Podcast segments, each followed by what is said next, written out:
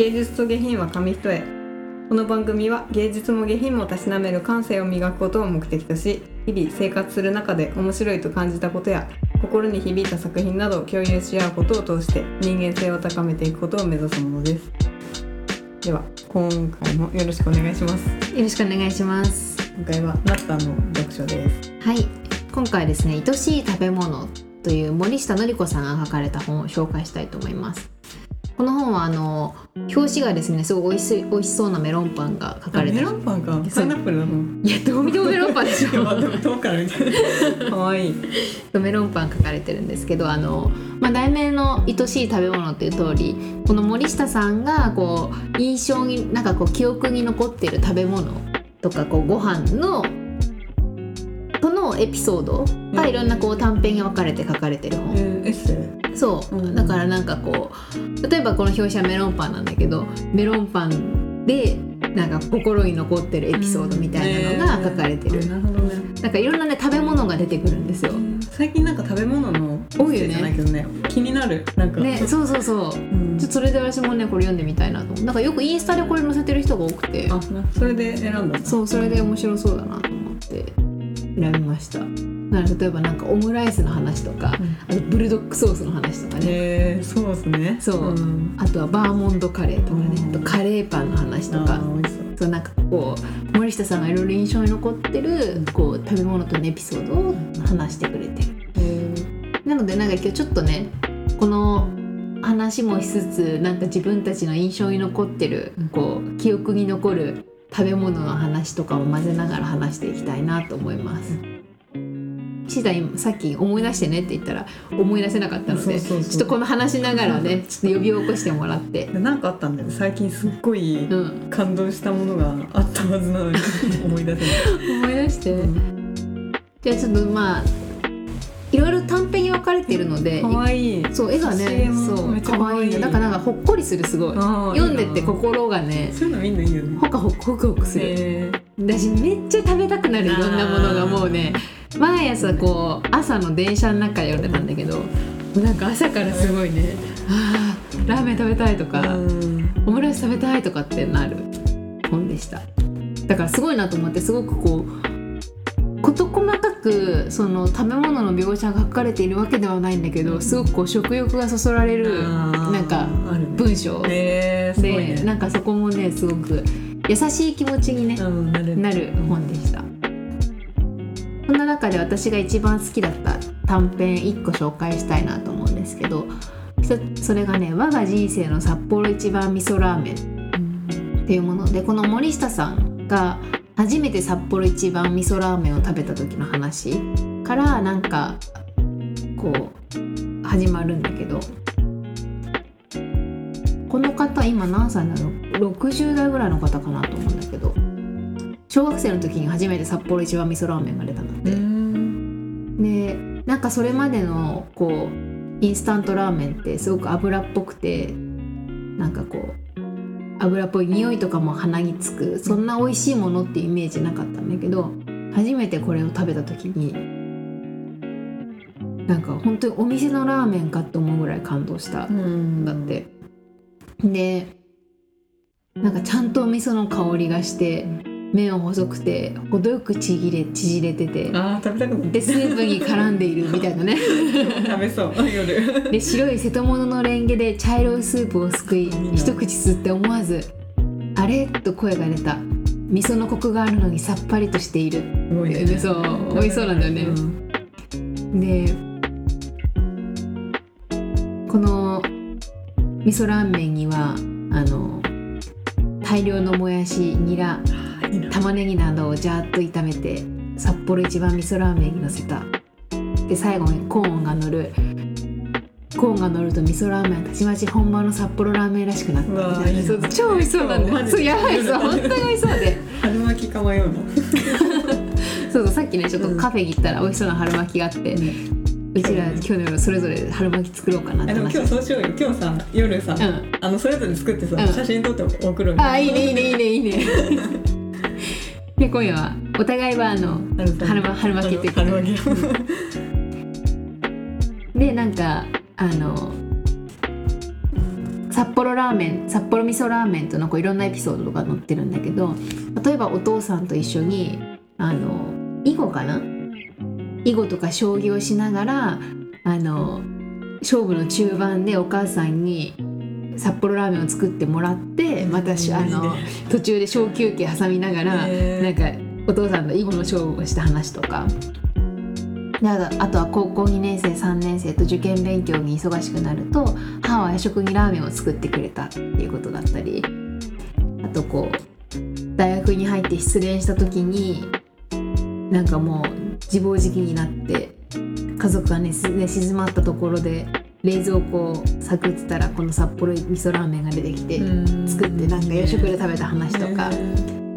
で初めて30歳で32歳で一人暮らしをしたし始めた時に初めて作ったのも札幌味噌ラーメンだったっていう、でもそんな時にあの出来上がったラーメンを丼に移そうとした途端に鍋の取っ手が取れてフローリングの床に鍋ごとぶちまけた。でその時にああこれからは何でも自分でやっていかなきゃいけないんだ。独立するってこういうことなんだ。って思ったとかね。なんかこういろんなねこう食べ物に対対するこうこの味噌札幌味噌ラーメンに対するエピソードが出てきて。確かになんかこのインスタントラーメンだからこそいろんなエピソードがあるんだろうなと思って。なんかさこう即席で作れるじゃん、うんだからこうへこんだ日も、なんかちょっと小腹が空いた時うん。も受験勉強の力を入れたい時とかもなんか出てくるっていうのが。受験中春巻きは作れないもんね。そうそうそう。腹巻きは作れないじゃん。でおはぎとかいろんな話も出てくるんだけどうん受験中おはぎ作れないじゃん夜食で。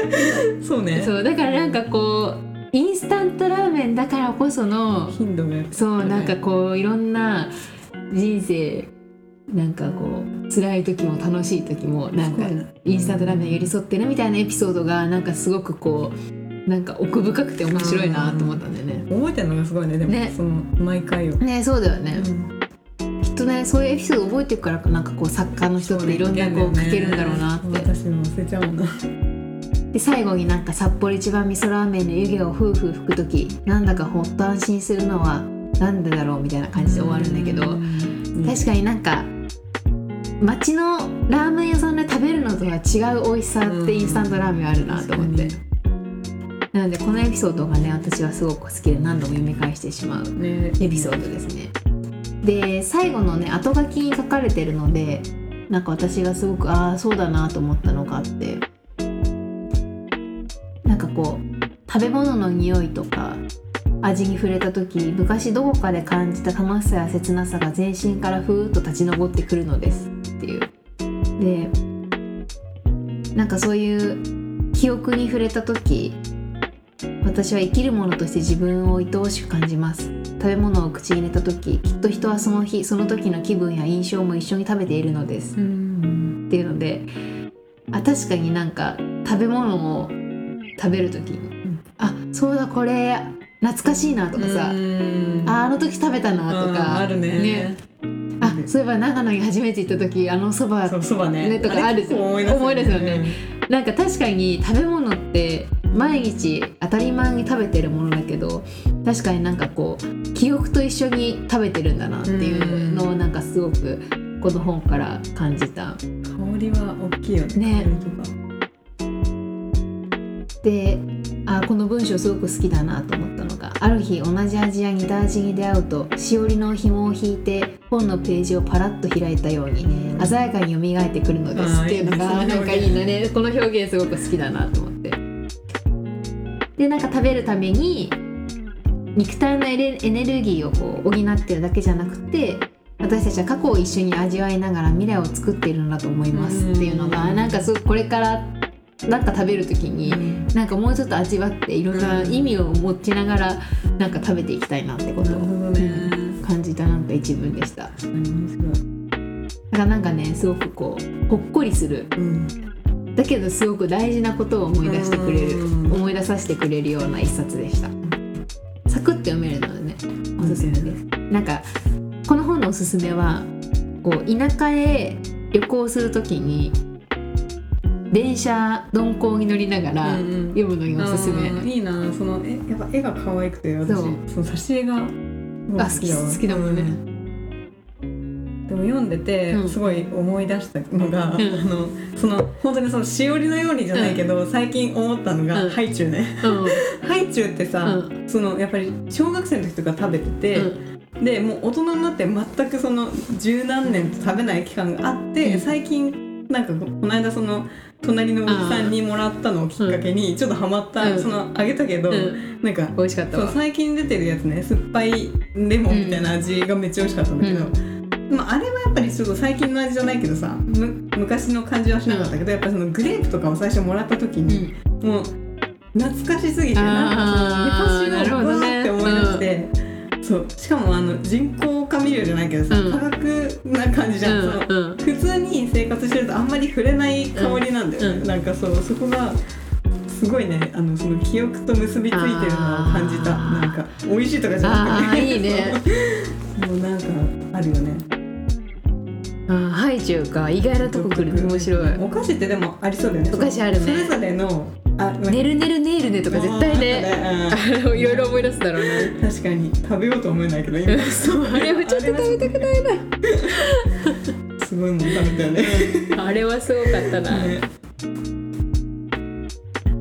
私はねなんかこう思い出すってわけではないけど、うん。本当に美味しかったなってなんかあ体に染み渡るってこういうことかって感じた食べ物があってそれが大学生の時に奥多摩でキャンプをしたのね、うんでものすっごい豪雨で、うん。4月だったんだけどめちゃくちゃ寒かったの。ねでもう豪雨でもう凍えながらあのシチューを作ったんだよね。ねすごい。で、まあ、シチュー結構に時間かかるから、うん。コトコトや茹でてあ入れてあの煮てで炊きたてのご飯の上にあのシチューをかけていいな。食べた時がもう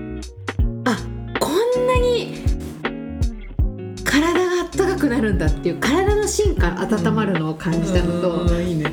あとなんかこうご飯と一緒に食べたことなかったんだけどシチュー。うん。ご飯とシチューってこんなに合うんだっていうのが、ねうん。そうであの寒さの中であのこってりした、確かに。でミルクたっぷり入れて であのちょっとゴロゴロした野菜とか、うんいいね。あと鶏肉とか、うん。ガーチキンがすっごい美味しくて、でみんなで手もう寒すぎて手ガタガタしながらあのご飯作ってたんだけど手の上にあのキャンプで使う食器を乗せた瞬間にそのご飯の温かさが手に伝わってきてで白い息を吐きながら食べるし、うん外で食べるシチュー。でそのキャンプ場に私たちしかいなくて聞こえるのがもう雨の音と川の音の中で食べたシチューが本当に美味しかったね。えー、いいね。思い出とだねそうなんか外で食べる美味しさもあったし、うん。なんかす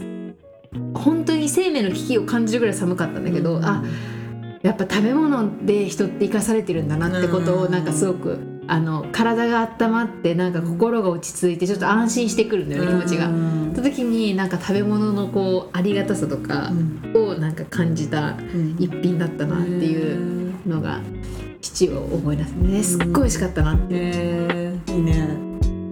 思い出とだね、うん。でも最近結構やっぱあのいろんなとこに行ってさ、うん。なんかやっぱり東京だとあんまないけど、うん。その一軒家で、うん。あの座敷とかある、あのカツ丼屋さんとかさ、あるで、あのとカツ屋さんとか、ああいうところのご飯やっぱなんかすごい好き。美味しいよね。そばとかもそうだけど、やっぱその長野あちむらの、うん。あの蕎麦屋さん、うん、天井の高い蕎麦屋さん、うん。あそこすごい思思い出す。ああ美味しかったね。なんか蕎麦の味は全然覚えてないけど、うん。なんかあそこで食べたっていう、写真とかもうなんか思い出すもんね。ちょっと卑猥な写真をねそばでそばで撮ってしまって。胸を机に乗せて そうそう。これすごい太ってたからちょっと大きかった。乗せちゃった。重いなってそうそうそうそう。もうやんないねもうやんないね大人になったね。いないしねこれ女二人で一人男の子がいたからまだやってたけどそうそうそう女二人でやってやばいよね。でもなんかねあ今こう不自由なき何不自由なく食べれるのもありがたいなねうん思うよね。そうだよねお母さんの好きな料理とかある？あなんだろうな。でも割と何でもおい美味しい、なんかいいね。そうそう自分私本当に、うん。あの全然失敗もするんだけどいま、だに、うん。まああのやっぱりその人に食べさせるものはちゃんとそのレシピを見てさ、要領通り作る、うん。でもなんかもう自分だと味付けも割とうん。ね、このぐらいでいけんだろうっていう感じでやっちゃうから、全然美味しくない時がしょっちゅうあるんだけど、うん。そうだけどやっぱりそのお母さんの料理とかお父さんも結構上手で、うん。だからその今までずっと毎日当たり前に食べてたけど、うん。だいぶ美味しいものだったなとか、うそうそうありがたいなって感じる。お頻度が多いね。やっぱなんかトマト煮込みとか結構多かったからいいね。なんか覚えてるな。一時お父さんが小学校ぐらいの時に、うん。あのお好み焼きにすごいハマって、毎週末お好み焼きだった時があったんだよ、本当に。あのその時は最初はやっぱ美味しいって感じだけど、もう大嫌いになるぐらい。最終ここのものねそうそうもう苦しいみたいな見ただけで苦しいみたいな時。時だからお好み焼きすごい嫌いな時期あったけど。最近すごいまた好き。うん。なんかさ面白いなって思うのがさ多分それ多分シータもさうん。お母さんの好きな味があって多分妹もそれでまた別であるじゃん、ん。でなんか兄弟って面白いなと思うのが私も兄と弟がいるうん。けどみんなそれぞれ帰省した時に必ずリクエストするものがそれぞれ違うらしくて、うん。でも共通してるのはフルーツポンチなんだって。へえ作ってんの？フルーツそうなんかうん牛乳寒天とか作ってくれるんだけど、へなんかそれが、まあ、それぞれメインのものはリクエストが全員違うらしいんだけど、うん。必ず全員それぞれに帰るとフルーツポンチ作ってっていうのがなんか面白い、なんか面白いとお母さんててそう美味しいんだで別にしょっち出てくるわけじゃないんだけど、うん。まあ、自分で作れないっていうのもあるし、うん。そうね。で誕生日の時とは必ず出てきたんだけど、うん。クリスマスとかね、うん。だからなんかやっぱたまに帰るあー帰省が特別なのか、みんな頼むのがいいね。なんかやっぱ食べ物にまつわるなんかこう思い出ってあったかいなって。面白いな。ね。妹は唐揚げだったの。唐揚げ大好きでうん。作って作っていいね。ああいいね。うちの弟もそうだわ。必ず唐揚げらしい。うん。いいよねなんか。私は何だったんだろうリクエストしたの覚えてないな何でも食べたな。食いしん坊だ。食いしん坊。妹の分もめっちゃ食べた。食いしん坊。大食いそう大食いだったじゃあ今日お互い春巻き作ってね写真を送り合いたいと思います。楽しみだな。すごいさなんか私前に2年前ぐらいに行ってうん。すっごい春巻きハマってた時あって、なんかあの YouTube でおおしゃれななんかその料理動画みたいなのにハマってて見てて、でその春巻きがめちゃめちゃ美味しそうで、うん。野菜春巻きみたいなそれを見てた時あもうしょっちゅう作ってて。あーいいね。何春巻きにしようかな、ね私も今日何にしようかな。芋とか意外とめっちゃ美味しいんだよね。へ芋とあの普通に人参とかを全部くるんで。そう芋あるからそれにしようかな。ね人参もあるしな。肉バージョンと野菜ね。作ろう、楽しみ。私ラジオラジオとかあのポッドキャストで深夜の寝落ちラジオがあって、ん。っていうのがあってそう最近必ず聞いててうんが好きなんだけど、土日に深夜の寝落ちラジオ聞きながら料理をしてる時間がたまらなく好きなんだよね。もう本当にめっちゃ幸せ。いいね。最近何作るの？なんだろうな。でも最近必ず日曜日に作るものがあって、うの花っていうああうの花大好き。おからのやつね。そうそうそう。大好き。あれが本当に好きで必ず日曜日作えーって、作ってんだであの作り置きして夜帰ってきたらまあそれだけ食べる。うん。で寝るんだけど、えー、すごいね、体にもいいしさ、うん、めっちゃ良さそう。でいっぱい野菜も取れるし、うん。よくそれだけですごいね夜す夜。基本食べないからさ。それとヨーグルトだけ。すごい。それがもうねこう4ヶ月ぐらいから作ってない日ないぐらいむしろ食べてない時ないぐらい、ね。食べてうの花良さそうだうねん美味しい。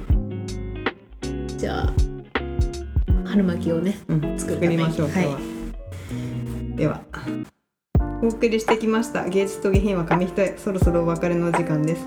この番組では皆様からのメールを募集しています。私たちに聞きたいことやってほしいことおすすめの作品番組の感想など何でも OK です。メールアドレスはゲイゲヒ .nksk.gmail.com です。Google フォームからもお待ちしております。本日もお聞きいただきありがとうございました